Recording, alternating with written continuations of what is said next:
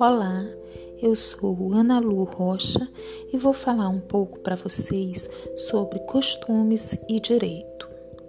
Alexandre Sanches Cunha, em seu livro Introdução ao Estudo do Direito, nos fala que o costume vai se revelar na prática espontânea, reiterada, contínua de determinadas condutas por parte da sociedade.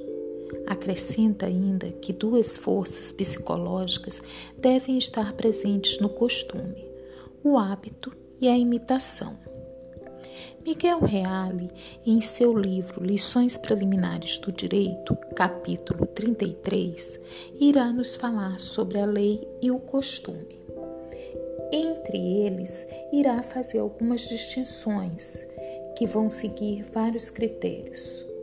Critérios que dizem respeito à origem, à forma de elaboração, à extensão ou âmbito da eficácia, à forma, à vigência e à produção dos efeitos. Fala sobre essas distinções e diz no que tange à origem. A lei é certa e predeterminada. O costume não tem origem certa. Não sabemos nem onde e nem como surge o hábito social. Ele pode nascer por toda parte. Em relação à forma de elaboração, ele nos diz: a lei se origina de um órgão certo e obedece a trâmites, enquanto o costume aparece na sociedade de forma imprevista é um ato consciente. É um homem que passa a tornar-se um ato consciente no todo social. Há uma situação consciente e social.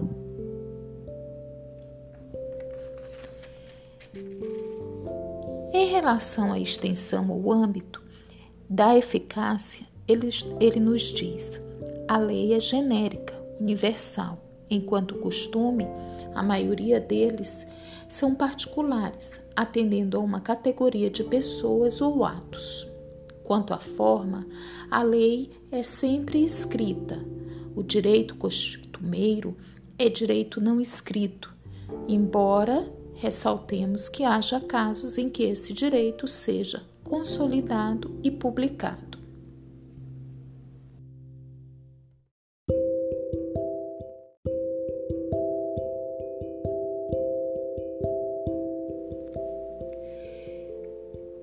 Miguel Reale ainda vai falar sobre a vigência da lei e do costume e sobre a produção dos seus efeitos. No que tange à vigência, a lei, para ele, cessa nas condições e no tempo que ela determinar. O costume não é possível determinar o tempo de sua duração. Ele só perderá sua vigência pelo desuso. No que tange à produção dos efeitos, a lei é um direito racional em que os elementos de obrigatoriedade são expressos, enquanto o costume torna-se costume jurídico quando apresenta a repetição habitual de um comportamento e a consciência social da obrigatoriedade desse comportamento. A lei é erga omnes, universal para todos. O costume é suscetível de prova em contrário.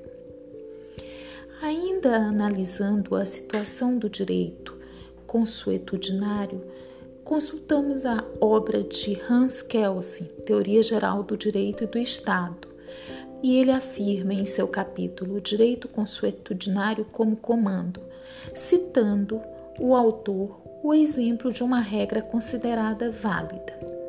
Aqui ele falará sobre um devedor que deve pagar 5% de juros a um credor e sobre isso não haverá nenhum acordo. É uma regra estabelecida pelo costume e que vai sendo seguida ao longo do tempo. É um caso particular que passa a ser seguido pelos membros da comunidade em questões de empréstimo tal pressuposto não reflete nenhuma vontade de um legislador, sendo, portanto, um direito consuetudinário.